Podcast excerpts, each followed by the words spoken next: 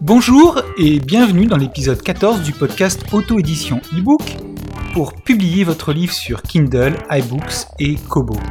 Cette semaine, je reçois Sébastien Cerise avec lequel je discute de sa dernière sortie, de ses débuts dans l'auto-édition en février 2012, de son expérience américaine. Nous parlons aussi des éditions Hélène Jacob et de Mindkindex. Mais avant, un petit mot de notre sponsor, c'est-à-dire moi. J'ai publié un troisième livre sur Kindle, mais cette fois-ci un peu plus court et centré sur le marketing de votre ebook dans la boutique Kindle et les autres boutiques. À 99 centimes, si vous ne l'avez pas acheté, vous manquez vraiment quelque chose. Pour en savoir plus sur cet ebook, retrouvez les notes de cet épisode sur www.édition-ebooks.com slash 14. Bonjour et bienvenue dans cet épisode du podcast Auto-édition. Aujourd'hui, j'ai le plaisir de recevoir Sébastien Cerise. Bonjour. Salut Cyril. Alors, euh, Sébastien, quand j'ai un petit peu avant de te contacter, en fait, je me suis dit ce serait bien d'avoir euh, Sébastien Cerise avec moi pour cet entretien, pour un entretien, parce que on va avoir plein de choses à aborder. Et en préparant euh, cet entretien, je me suis rendu compte d'un problème, c'est qu'il y avait en fait trop de choses à aborder. Parce que tu as énormément d'expérience au pluriel. Merci. euh, je veux dire, à la fois en tant qu'auteur, en tant qu'auteur ghostwriter, c'est-à-dire ayant écrit pour quelqu'un d'autre, auteur à la commande, en tant qu'auto-éditeur, en tant qu'éditeur indépendant, et puis tu as, aussi fait d'autres choses dans le monde de l'édition et de l'auto-édition. Alors on va essayer de parler un petit peu de tout ça et de trouver un petit peu la forme.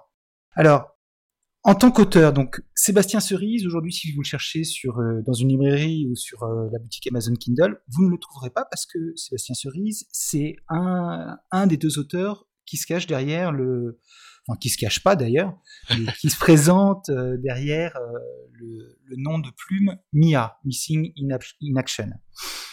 tu sors la semaine prochaine, le 8 juin, un nouveau roman tout à fait. Avec Sixième. Hélène Jacob, le sixième, voilà, il y a déjà cinq Mia qui sont sortis. Est-ce que tu peux déjà nous parler un petit peu de celui-ci?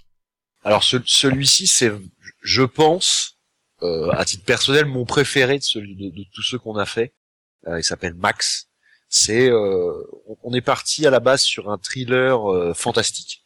Et, euh, et on a on, a évolué vers ce que nos premiers lecteurs euh, appellent un essai philosophique en fait. Euh, c'est euh, on pose énormément de questions, on met les pieds dans le plat partout sur tous les sujets, euh, racisme, homosexualité et compagnie. On voulait vraiment faire un, un, roman à la base, un vrai roman, et puis on a on s'est décalé, on s'est décalé, on s'est décalé vers des, des grandes questions existentielles. On s'est on s'est vraiment éclaté. Donc c'est pour le décrire, c'est vraiment un ovni. Max, c'est un quelque chose que j'ai jamais lu avant, que j'aurais bien aimé lire. Donc je suis content de l'avoir d'avoir participé à, à, son écriture. Faut vraiment le découvrir, faut voir un peu peut-être le, le, le, le, trailer vidéo, euh, la description, le quatrième de couverture, on l'a fait le plus simple possible parce qu'on peut pas dire grand-chose. C'est, euh, il se passe des, des, des, des crimes euh, étonnants sur la Nouvelle-Orléans et euh, toute une histoire, toute une trame derrière. On a profité au passage pour passer quelques quelques petits coups de gueule perso, quelques questions perso, et on a on a on a choqué un peu à peu près tous les lecteurs qui l'ont lu jusque-là ont été choqués par euh, une chose ou une autre, et tous nous ont dit euh, c'est un livre dont on sort pas en fait. Euh, J'y repensé pendant des jours après, euh, et ça j'adore. Ah bah c'est bien, c'est un livre qui donc euh, stimule l'imagination des lecteurs et il fait, il fait penser. Ouais. Euh, donc c'est un, un nouveau genre parce que euh, bon, j'ai pas lu La Trappe, je suis désolé, je, je l'avoue, mais euh, au début c'était plutôt de l'espionnage. Enfin, Alors à la base, à la base oui. Thriller espionnage, Rémoras. Euh, la faille c'était plutôt science-fiction. Science-fiction, ouais. La trappe, c'est pareil, un peu d'anticipation. Oui. D'accord, anticipation. Donc là, c'est un, un, nouveau genre et vous avez à nouveau écrit ça à quatre mains avec euh, Hélène Jacob, euh, qui est ton, ta complice. Tout à fait. Avec qui je travaille depuis des années sur tous les sujets. Ça se passe comment d'écrire un, un, roman à deux comme ça? C'est beaucoup de discussions C'est euh... énormément. euh, des échanges de textes? Comment est-ce que vous faites Alors en fait, c'est d'abord une, on a une idée. L'un des deux a une idée, un truc flou. Euh, on en discute pendant quelques heures. Et puis, euh, au fur et à mesure des échanges, on y réfléchit chacun de notre côté, et puis on y revient. On crée une une première trame ensemble. Les outils, c'est simple. Hein. C'est ce qu'on fait, c'est ce qu'on fait là, c'est Skype. D'accord. Donc, on discussion sur Skype. On se met d'accord sur une trame. Ensuite, on, on dégaine un, un tableau euh, Excel énorme. On construit le livre entièrement. C'est-à-dire, on connaît la fin avant d'avoir écrit la première ligne, toujours. Oui, que, évidemment. Pour nous, c'est très important de savoir où on emmène le lecteur. Après, évidemment, comme tout comme tout écrivain, on avance au fur et à mesure euh, à tâtons et on sait pas forcément tout, tout toutes les euh, tout on va partout où on va aller partout où on va aller mais on sait où on va arriver on sait d'où on part on sait où on va arriver et puis ensuite on donc on discute on a une ou deux réunions de discussion sur le sujet MIA toutes les semaines toute l'année le mardi soir le jeudi soir en général et euh, et on avance euh, partie par partie puis chapitre par chapitre ensuite on commence la, la rédaction donc là oui c'est des échanges de textes à la base, c'était Hélène qui écrivait en fait, parce qu'elle est extrêmement euh, douée. J'intervenais moins sur l'écriture, plus sur le, la réflexion. Puis au fur et à mesure, ça m'a amusé, euh, vu que j'écris de la, de la, de la non-fiction depuis longtemps, de me, de, de m'y essayer. Et puis maintenant, on fait effectivement avec de l'échange de textes. Chaque semaine, on s'envoie les textes qu'on a écrits. On passe ça à la correction, à la réécriture, etc. Et puis, euh, on, la semaine suivante, on, on, parle du chapitre écoulé et on prépare le suivant et rebelote pendant six mois pour avoir un livre. En, gros, le processus d'écriture, c'est plutôt quatre mois d'ailleurs que six. Oui, vous sortez un, un, nouveau roman à peu près tous les six mois. Vous essayez d'avoir un rythme régulier. Tout à fait. Et de vous concentrer là-dessus. Euh, de manière à vraiment en tirer le maximum. Tout à fait, tout à fait, tout à fait. On est très strict sur les processus en fait. On aime bien, je, je, je pense, et Dan est d'accord avec moi, que même si l'écriture est un processus créatif, la créativité est encore meilleure quand on la met dans un cadre. Oui. Et on aime bien cadrer notre créativité, sinon c'est du grand n'importe quoi. Et euh, ça se voit un livre qui n'est pas cadré quand on le lit. Donc ça pour nous c'est très important. On est très strict sur les process. Donc euh, ce, ce, livre sort, il est aujourd'hui en précommande sur euh, Kindle, j'imagine aussi sur iBooks. On l'a pas mis en précommande sur iBooks pour l'instant. On, on, utilise la précommande que sur euh, que sur Kindle. D'accord. Pour le moment. voilà parce qu'on vend très on vend très peu sur sur sur Apple. C'est oui. pas notre on, on, vend plus sur Kindle évidemment, Kobo et puis et puis notre propre boutique mais euh, on l'a pas mis là et il sort euh, officiellement bah, lundi prochain. Lundi 8 juin. D'accord. Alors tu parlais un instant de d'écriture euh, non fiction. Tu as été aussi alors pendant 8 ans je crois auteur à la commande à la fois de textes de copywriting et de livres. Et de livres et de formation. Et de formation. Euh, donc ça, c'est quelque chose qui t'a permis de développer euh, ta capacité de ré rédaction, mais aussi euh, la capacité justement à produire rapidement quelque chose dans un cadre. Tout à fait, tout à fait. C'est ce, qu ce que j'appelle depuis euh, ma, petite usine à contenu, donc c'est vraiment le mot usine hein, le plus important. C'est qu'on a là il faut créer des, des, processus. Quand on te donne une idée, une idée euh, qui est pas toujours hyper précise, faut discuter avec le client et puis ensuite produire le contenu rapidement. Parce que là, on parle, là, là, il y a, des délais pour produire du contenu, que ce soit du copywriting, du contenu de vente, ou que ce soit du, du, fond, un livre, un livre ou une formation sur sur un sujet X ou Y.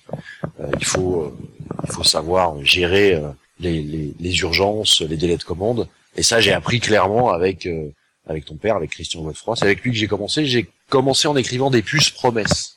Tu mmh. vois, oui, je vois très bien ce que c'est. Hein. J'ai, voilà, j'imagine. Hein, j'ai gagné un concours sur Internet un jour où je m'ennuyais, euh, un concours de puces promesses. J'ai commencé à travailler là-dessus. Et puis euh, ensuite, au fur et à mesure, bah, il m'a fait écrire d'autres choses, des livres, des formations euh, pendant ouais, pendant pendant huit ans. Ensuite, bah, il m'a fait connaître lui aussi d'autres clients. Il connaissait à peu près le monde entier sur le sujet. Donc euh, c'est vraiment c'est vraiment lui qui m'a mis le pied à l'étrier sans Christian Godefroy, je travaillerais pas sur Internet aujourd'hui. Oui, tu serais toujours dans la dans la sécurité et et le c'était le paramilitaire, non pas vraiment. Ouais, paramilitaire, ouais. Paramilitaire déjà. Ça, le, le, le, le, militaire privé, on va dire. D'accord, militaire euh... privé, oui, c'est plus exact.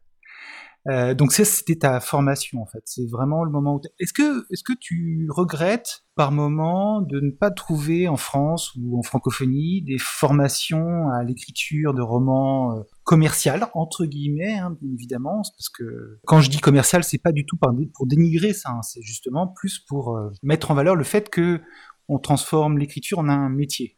Tout à fait. Ouais, non, c'est pas, je, le, je le prends pas mal parce que moi, je, je trouve que écriture commerciale, c'est plutôt un joli mot. Et puis en plus, une personne qui sait écrire, et ça, c'est quelque chose de, de, de- de- d'hallucinant. C'est un, c'est un miracle, le savoir écrire. C'est de la magie qu'on fait, même avec, euh, même, même avec un simple email. Bah, moi, j'ai, moi, je, moi, j'ai, trois enfants, trois garçons. Euh, je leur dis, écoutez, si à l'école vous devez avoir acquérir une seule compétence, une seule, c'est la capacité à bien écrire en français. Tout à fait. Parce que derrière, vous pouvez tout faire. Le type qui sait écrire n'est plus jamais. Moi, j'ai pas la peur. Je ne l'aurai jamais d'être à la rue. Oui, Jamais. Parce que j'écris pour tout. J'écris pour euh, demander, euh, demander, euh, demander un délai. J'écris pour négocier. euh, je, je, je trouve que l'écriture a un pouvoir magique sur les gens quand on sait bien le faire. Et effectivement, il y a, y a, alors il y a beaucoup. Quand tu dis il y a pas de formation, il y a des formations, mais elles, le, le niveau est euh, extrêmement, extrêmement bas. Ah, il y a des nouvelles formations qui arrivent, hein, mais, mais Des choses, il y a des choses. il y a des choses qui se développent. Mm. Parce qu'on on se rend enfin compte que le romancier n'est pas cet être magique euh, qui a euh, Ouais, le, le- un sens inné de l'art et de tout ça. Non, non, tout à fait. On peut, on peut avoir des, des, des prédilections euh, pour l'écriture, être plutôt naturellement bon Oui, pour écrire. Je pense qu'il y a des compétences qu'il faut. Enfin, on fait pas. Ça fait- moi, j'ai quand même. Voilà, ça se, cu- ça se cultive. Il faut, je pense, une base. Je pense qu'il y a, il y, a, il y a quelque chose. Alors, pardonne-moi l'expression, mais je pense qu'on fait pas d'un âne un cheval de course. Mais on peut apprendre en partant de, de, de, de- la base et apprendre au fur et à mesure. Mais il y a des gens qui sont naturellement bons, et celui qui est naturellement bon, il ira beaucoup plus vite. voilà. Je m'en rends compte, moi, dans le business de, de, de- du copywriting, c'est que même s'il est vrai que tout le monde, avec des guillemets, peut thé- en théorie le devenir, les gens qui écrivent déjà bien, c'est-à-dire moi, mes co- les copywriters qui travaillent pour moi, je préfère les former au copywriting, mais qui sachent déjà écrire. Mhm. C'est-à-dire que c'est des auteurs, en gros. c'est tous des auteurs, qui sont déjà très bons, et je leur apprends à écrire, euh, à écrire euh, commercialement. Et c'est vrai que du coup, bah, ils, a- ils apprennent beaucoup plus vite. Même si je suis assez d'accord sur le fait que pour l'écriture commerciale, non, commerciale dans le sens de texte de vente, Mhm. à peu près tout le monde peut le faire. Oui. Mais euh, encore une fois, il y en a qui sont plus prédisposés. Mais les formations sont, pour moi, comme n'importe quel métier, hein, le- on doit cultiver et se former en permanence, euh, en permanence. euh, Alors, on va parler d'auto-édition. Donc, tu t'es auto-édité, euh, je crois que Rémoras, euh, enfin, vous, vous êtes auto-édité, euh, Mia. Euh, Rémoras est sorti en janvier 2012 euh, février, ouais. Février. Février, 2012. février 2012, au- en, auto, en. Tout à fait. Donc, euh, quelques mois seulement après, après que, que KDP est ouvert euh, en France. Tout à fait. Vous avez complètement défriché euh, l'auto-édition euh, à la française. Ah oui, complètement. Euh, c'est d'ailleurs pour ça qu'on a qu'on a qu'on a ouvert une maison d'édition parce que les sollicitations étaient étaient gigantesques d'auteurs qui maintenant sont complètement indépendants. Mais à la base, le blog Mia, c'était le blog qui parlait d'auto-édition en français et on a on était sollicité à, un- à un point qu'on pouvait même plus répondre à tout le monde. Quoi. Ouais. Sur comment faire, mais du tout, hein, une couverture, une mise en page, etc., etc. Et euh, c'est pour ça qu'on a décidé d'ouvrir une maison d'édition euh, moins d'un moins d'un an plus tard, en septembre 2012, parce qu'on était tellement sollicité. On avait Hélène est une technicienne euh, hors pair et elle aime bien fouiller dans tout ce qui est technique. Donc elle a appris le fonctionnement de de, de KDP très rapidement et elle a elle a créé des tutos, des machins. Enfin, elle, a, elle a aidé énormément de des, des gens qui sont aujourd'hui des, des des auteurs indépendants euh, à commencer. Votre premier livre, donc, c'était Rémoras. Ça, ça s'est bien passé ou ça s'est bien passé? Ça s'est super bien passé. Ça bien Vraiment passé. super bien passé. Ça a été pour le coup l'auto-édition a vraiment été un, un choix parce qu'on a rencontré plusieurs éditeurs. euh, on est euh, moi moi d'Espagne, elle de Toulouse. On est monté à Paris quelques fois, rencontré certains euh, gros éditeurs parisiens euh, qui euh, qui ont commencé en nous disant oula il est trop gros. Alors il nous intéresse mais déjà il va falloir le couper en deux. Oui, parce qu'il il fait 500... Ouais, presque 600 pages. Presque 600 pages. Presque 600 pages. Donc ils nous ont dit nous premier auteur. euh, euh, on, on va Oui, on faire, prend pas euh, un pari euh, financièrement sur l'édition d'un livre. Enfin, l'impression carrément. Simplement l'impression. Hein. Euh, l'impression en quelques milliers d'exemplaires d'un livre qui fait 600 pages. Parce que ça Exactement. Fait, ça fait trop d'argent. Mmh. puis on parle de, de, très de très gros éditeurs. Moi, j'étais, je connaissais pas du tout pour le coup le monde de l'édition euh, traditionnelle à ce moment-là. Euh, Hélène un petit peu parce qu'elle est, euh, elle est éditée, euh, elle est éditée sur des sur des guides pratiques par Vuibert, donc donc elle connaissait un petit peu.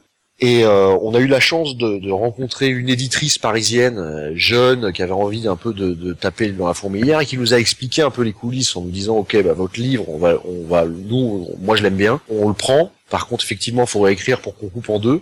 On va vous l'imprimer allez euh, en 1000 exemplaires. Il y en a 800 qui partiront à la broyeuse parce qu'on va pas faire de communication c'est juste qu'il faut remplir. On peut pas, on peut pas travailler qu'avec les, les, gros ah vendeurs. Évidemment, il faut remplir il faut les catalogues. Au moins 1000 pour pouvoir remplir les catalogues et les distribuer un petit peu partout en France. Et, exactement. Et euh, donc on lui a dit bah merci, c'est sympa. On est toujours en contact avec, hein, parce que du coup on échange et nous on lui euh, on lui raconte un peu le monde de euh, euh l'auto-édition ou de l'édition numérique, de l'édition numérique et l'édition indépendante. Ouais. Exactement. Et elle nous raconte les coulisses, les coulisses de, son monde poussiéreux et plein de toiles d'araignée. On rigole bien quand on lui a donné les chiffres de vente. Alors il y avait il y a déjà pas mal de temps. On était après est, on était après moins d'un an à 12 000 je pense. Et elle nous a dit, bah, ça, vous ne l'auriez pas fait, euh, même de loin, avec nous sur un premier, sauf miracle, parce que personne n'aurait jamais entendu parler de votre livre. Donc, euh, moi, j'étais un peu candide. Hein, J'arrivais en me disant, bah, voilà, le livre plaît, ils vont mettre des sous dessus, quoi. C'est leur boulot. Oui. Eh bah non, pas du tout, pas du tout. non, non, les, les, les, meilleurs clients des éditeurs, ce sont des auteurs qui ont déjà vendu beaucoup de livres parce que ils se disent, on va réussir à le reproduire. Exactement. C'est un pari euh, peu risqué. En fait, ils sont spécialistes du pari peu risqué. Et euh, j'avoue que j'étais très étonné. Après, maintenant, je ne suis plus du tout, hein, mais euh, j'ai appris euh, sur en, en 3-4 ans. Et c'est vrai que c'est c'est quand même quelque chose d'assez d'assez étonnant la première fois. Et donc, on, on s'est dit, bon, on y va. Alors, il y avait rien. Il n'y avait pas un tuto KDP ou quoi que ce soit en, en, en français. Donc, on a tout découvert et dont la promo, etc. Et ça a été ça a été une aventure géniale et un choix complètement complètement assumé. voilà, on n'est pas de, on pense souvent que l'auto-édition est un peu le choix de la dernière chance, personne veut de moi. Là, pour le coup, ça n'a pas du tout été le cas. On voulait bien de nous, mais dans des conditions qui nous plaisaient pas. Mhm. Donc, euh, on a décidé de faire, de faire nous-mêmes, et je pense qu'on a participé à ouvrir une voie euh, en, euh, en francophonie. Juste ensuite, vous avez créé les éditions Hélène Jacob. Tout à fait. Enfin, dans son modèle actuel, parce que j'imagine que les éditions Hélène Jacob, au début, elles publiaient juste des romans de Mia, bah en fait on n'avait pas on n'avait pas créé de structure à la base. C'est-à-dire qu'on on appelait ça, je sais plus, je ne sais même plus si on l'appelait euh, Hélène édition Hélène Jacob. Je, je je pense pas. Je pense que c'était tu sais l'éditeur de base euh, qui est qui est dans euh, dans KDP quand tu n'en mets pas, euh, qui est je sais plus quoi. en, gros il y a pas il y a pas d'éditeur. Et puis on avait un, un, copain avec qui on avec qui on travaillait, qui lui avait travaillé dans l'édition traditionnelle, si je dis pas de bêtises, chez Gallimard, Gaël Rosaire, et euh, avec qui on travaillait dans, sur d'autres domaines. Et on s'est dit bah on va on va créer on avait deux solutions en gros vu le nombre de sollicitations. C'était soit on faisait payer les gens qui nous demandaient et on créait un service pour les auteurs soit on créait une maison d'édition. Alors on aurait choisi le service pour les auteurs on aurait beaucoup plus d'argent aujourd'hui. Hmm. mais euh, l'aventure euh, on n'avait pas besoin d'argent c'était l'avantage. Euh, L'aventure nous tentait dans, dans l'édition, donc on a euh, on a ouvert les éditions Hélène Jacob en septembre 2012, quelques mois plus tard. Avec euh, avec Gaël, on est les trois euh, les trois fondateurs. Maintenant, il y a en gros une centaine de personnes. Les éditions Hélène Jacob, c'est un modèle un petit peu particulier dans le monde de l'édition en général et dans le monde de l'édition française en particulier. C'est un éditeur décomplexé par rapport au numérique. Complètement, complètement.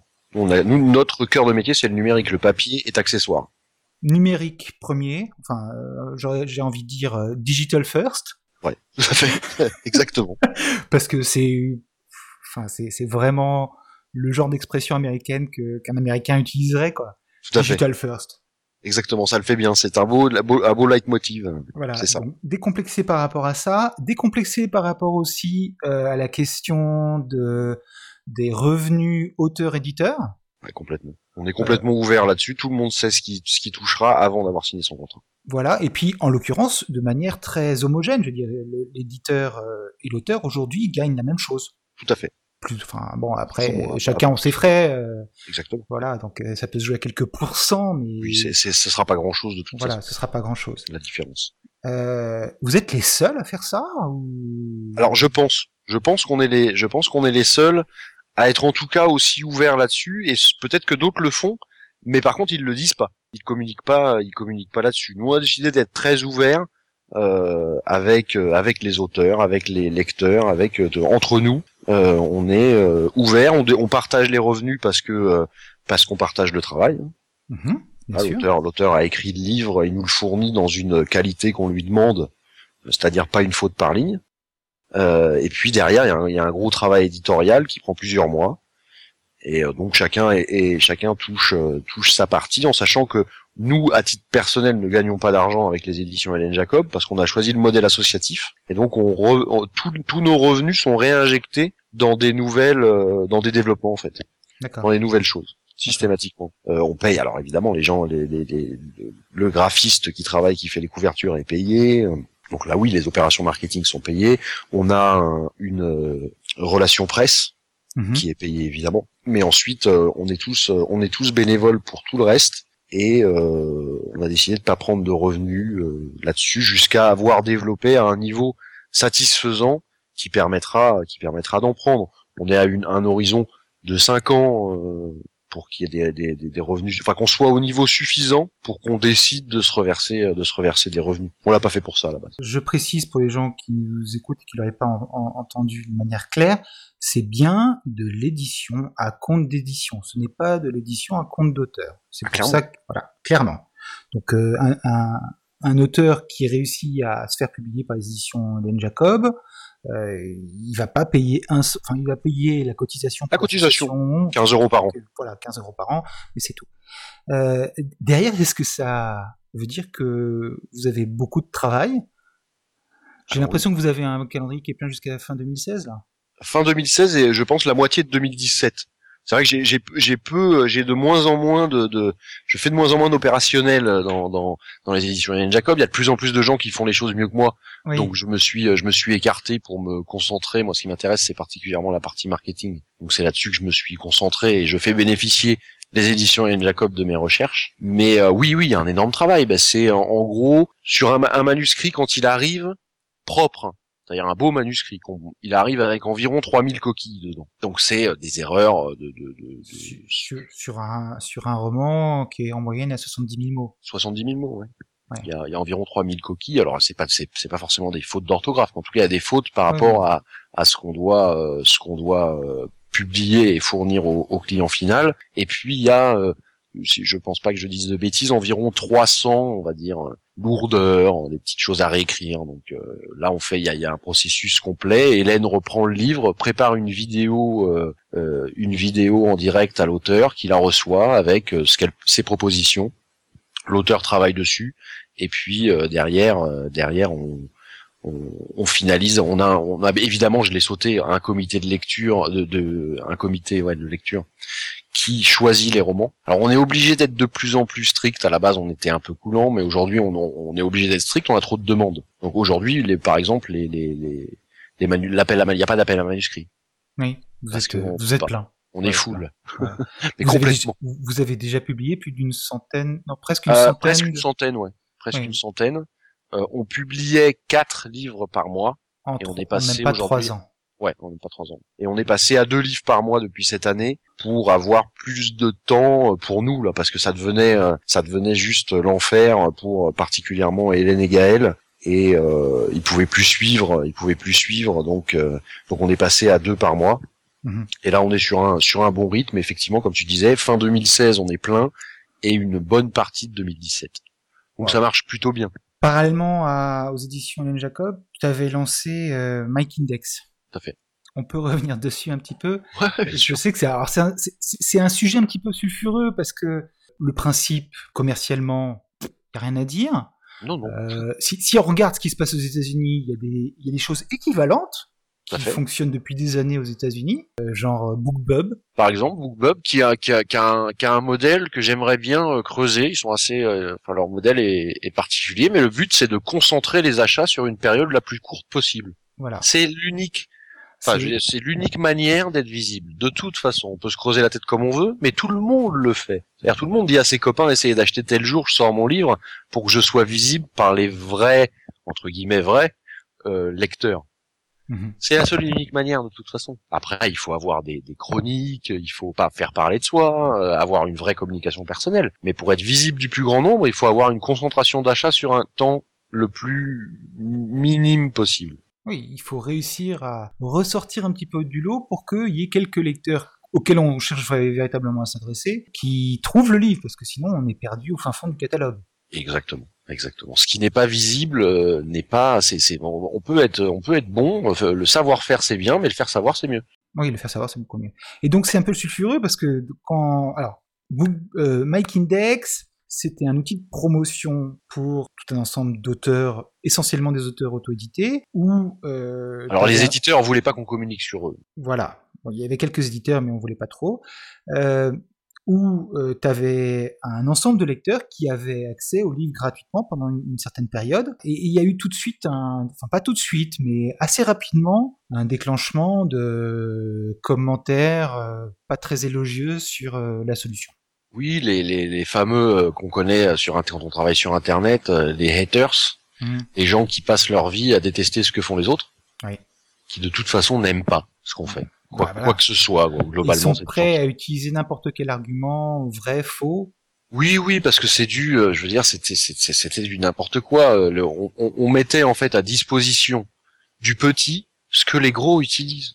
Hmm et pour un, et pour un prix euh, infime par rapport à ce que les gros payent. C'est-à-dire un petit peut pas se payer une page dans Télé 7 jours, peut pas, peut pas, n'est pas invité par Frédéric Tadei, donc il faut trouver d'autres moyens. Et c'était, un moyen. Mais c'est vrai qu'on a eu bah, nos, clients évidemment eux étaient très contents et euh, revenaient revenaient. Euh, je pense qu'on a lancé en 6 euh, ou 7 mois jusqu'à ce que on décide d'arrêter sous la pression clairement. On a lancé à peu près 500 livres entre 3 et 500 livres. Les, les, les, nos clients étaient ravis, on en avait de plus en plus, ils revenaient et puis et puis les, les, les, méchants ont gagné. Mmh. Mais ils ont gagné parce que j'avais décidé de pas me battre. De toute façon, je gagnais rien là-dessus. C'était pas, moi, je l'avais fait pour euh, pour nous d'abord, et puis pour donner un coup de main aux copains, et puis le, groupe de copains est devenu de plus en plus gros. Et j'ai décidé de pas me battre pour des pour des pour des miettes. C'est pas mon habitude. Donc, euh, autant te dire que les, auteurs, eux, continuent à m'envoyer des mails. Je reçois encore des mails toutes les semaines en me disant, mais vraiment, t'aurais pas un truc? Sauf que maintenant, bah, j'ai plus de trucs pour personne. Ce que j'ai, c'est pour moi. Euh, Fallait me défendre au moment. c'était le moment. C'est trop tard maintenant. La pression dont tu parles, c'était pas la pression d'Amazon, c'était la pression du public. Hein. Alors ça, a été... alors la pression. en fait, ils ont trouvé. Euh, on a eu quelques quelques uns euh, précis hein, que je, je, je, que je connais parce qu'ils étaient identifiés. Ils nous attaquaient, ils nous attaquaient clairement sur tout, sur tout.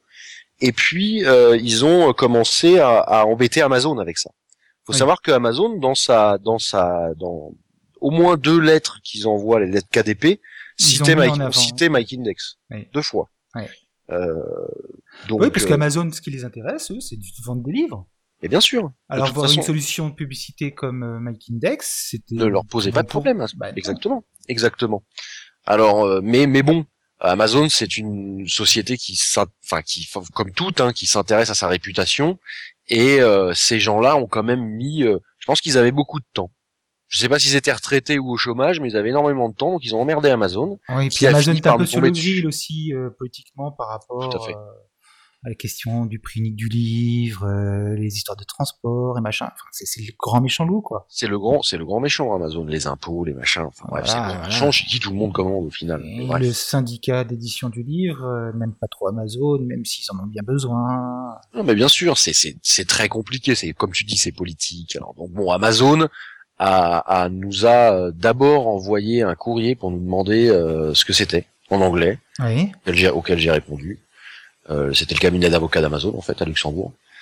et puis sous la pression, au final, ils ont envoyé juste un mail aux clients, mais rien en fait. Ils ont c'était à tous nos tous nos clients qui avaient accepté la communication. Donc Amazon, eux, ils pouvaient très bien savoir qui étaient nos clients, vu que forcément, ils se retrouvaient avec des concentrations chez eux. C'était pas très compliqué d'aller trouver qui. Ils ont pas cherché. Ils ont juste euh, pris les gens que, ces haters citaient, parce qu'en plus ils citaient nos clients en disant ah un tel il est pas bien, il a utilisé MyIndex. Bref, ils avaient créé leur petit buzz négatif, qui pour moi était génial parce qu'on avait de plus en plus de clients. À chaque fois qu'ils envoyaient un mail, je recevais 10 clients. Donc c'était c'était juste génial. Et puis Amazon a envoyé finalement un mail à tous nos clients qui avaient accepté ou demandé la de communiquer sur leur livre euh, pour leur dire qu'ils n'acceptaient pas notre solution, enfin qu'ils ne la trouvaient pas. Je me souviens plus du mot. C'était pas éthique, mais c'était un truc dans ce genre-là.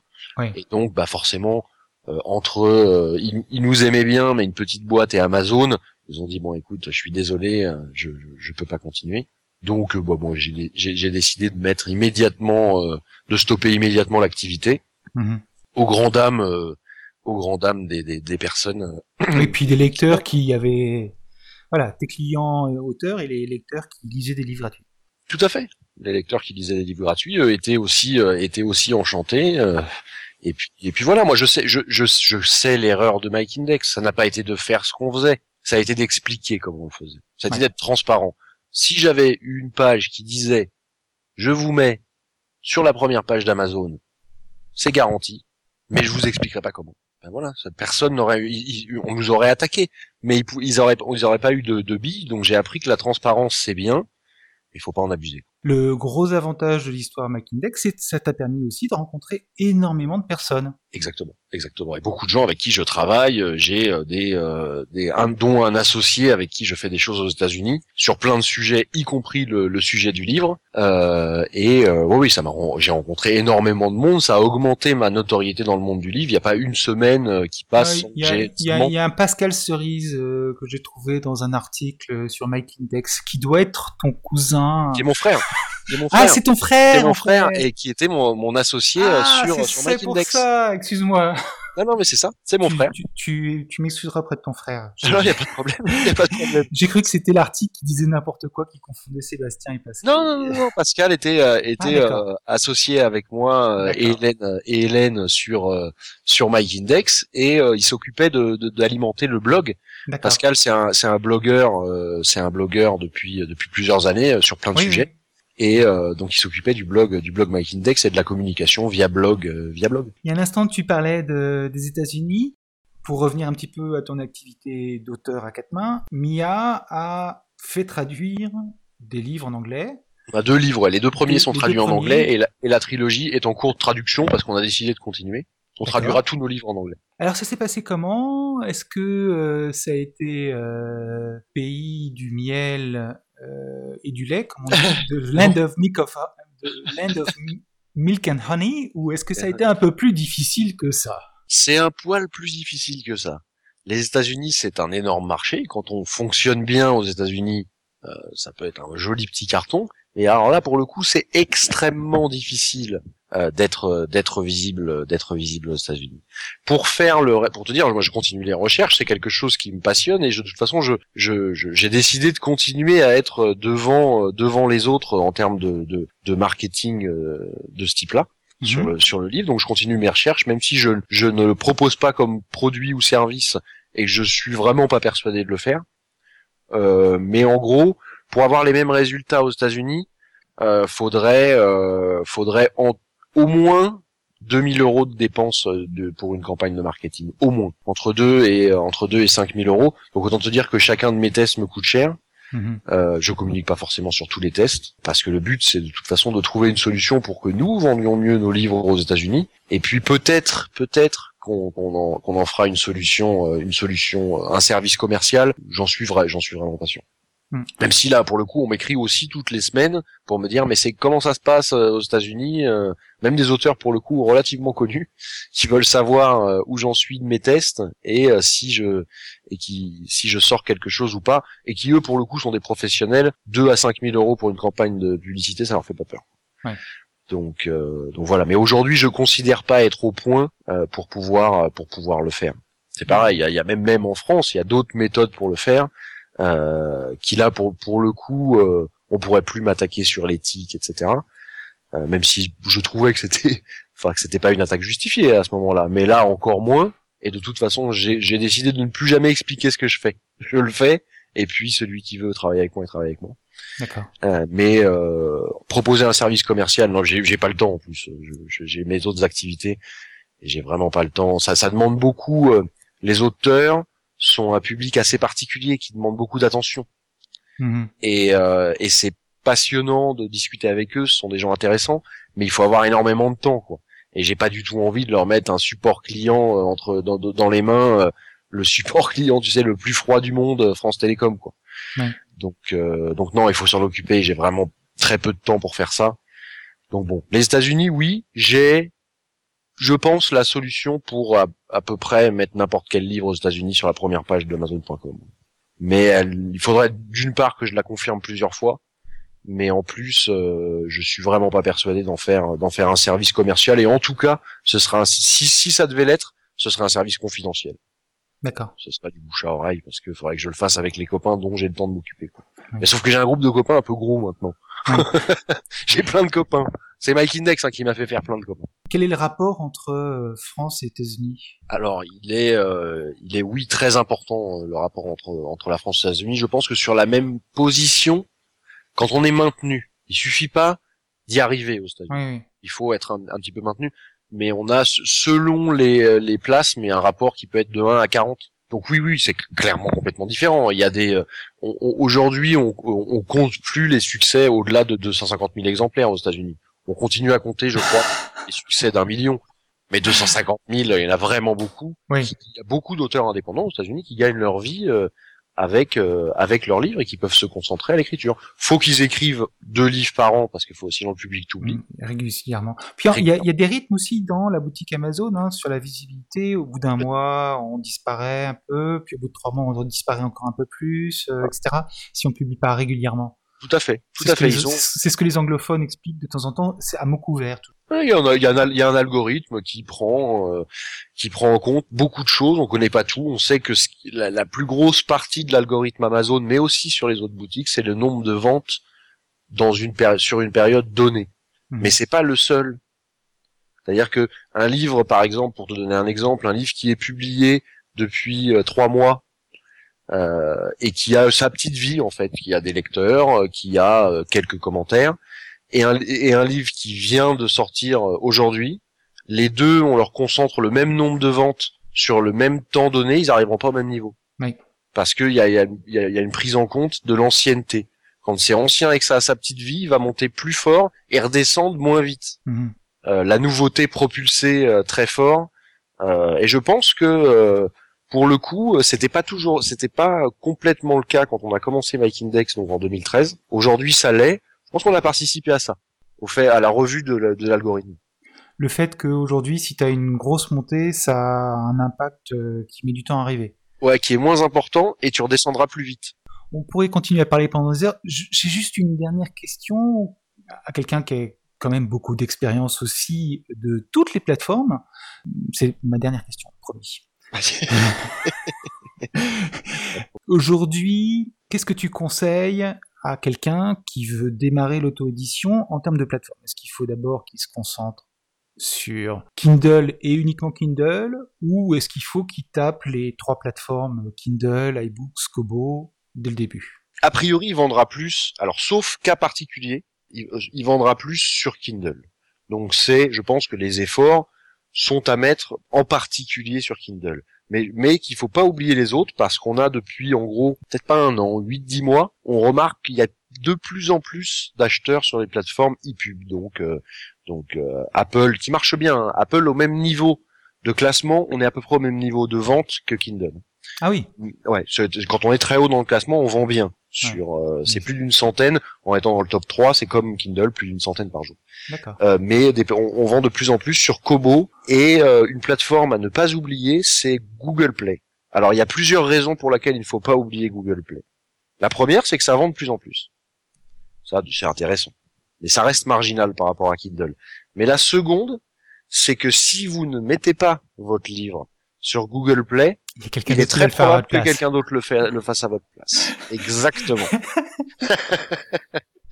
Et il y en a quelques-uns Oui, que je vois quelques- régulièrement gueuler, Ouais, à qui je dis, bah t'avais qu'à t'avais qu'à passer euh, une journée Ouais, de boulot et le mettre sur Google Play. Bah, euh, récemment, c'est Jacques Vendroux qui a vu, enfin Jacqueline Vendroux qui a écrit quatre emails de suite à Google pour lui dire, bah écoutez, ce livre-là, on l'a pas publié, c'est quelqu'un d'autre qui l'a publié à notre place et cette personne n'a pas le droit de le faire.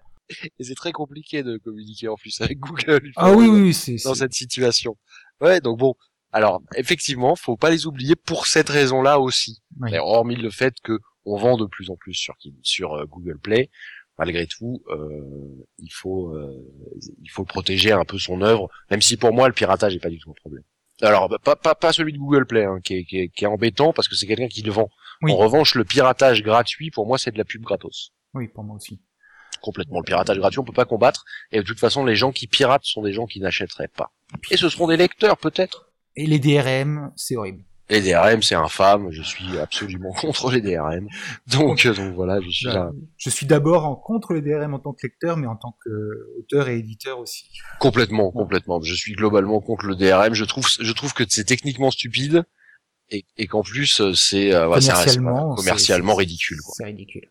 Commercialement ridicule. Bon, Donc voilà, toutes les plateformes. Ma réponse, c'est il faut se mettre sur le plus de plateformes possible si on si on a comme ambition de, de se présenter comme un auteur qui fait Oui, son travail comme un auteur professionnel voilà. et de durée. Exactement. Et faut pas pourquoi on oublierait les gens qui qui euh, qui lisent sous ePub? Il y a des gens qui sont contre Amazon par principe et euh, moi j'ai envie qu'ils lisent qu'ils lisent nos livres. Je pense que euh, un lecteur, il a, un auteur, il a envie d'être lu avant tout. merci beaucoup Sébastien. Merci à toi. Quand tu veux, on, on se On remet ça on remet ça, euh, on parle d'autres sujets parce que je pense qu'il y a encore beaucoup de choses dont on n'a pas parlé. On pourrait aller plus dans le détail dans, dans certaines choses. Tout à fait, ce sera un plaisir. Euh, voilà. Et bah, d'ici là, euh, bonne chance pour. euh, je sais qu'il faut pas le dire en français, mais bon, bonne chance pour la sortie de Max. Je vais même te euh, dire merci, de, tiens, de Mia. Euh, et puis pour tous les autres livres que vous publiez avec Hélène Jacob et ça y est, j'ai oublié son nom, Xavier? Non, Gaël, Gaël. Gaël, pardon. Je suis désolé, encore une fois. Euh, bon, en tout cas, bonne chance à, à tout ça, et puis j'espère à bientôt. Au revoir. Merci. Au revoir.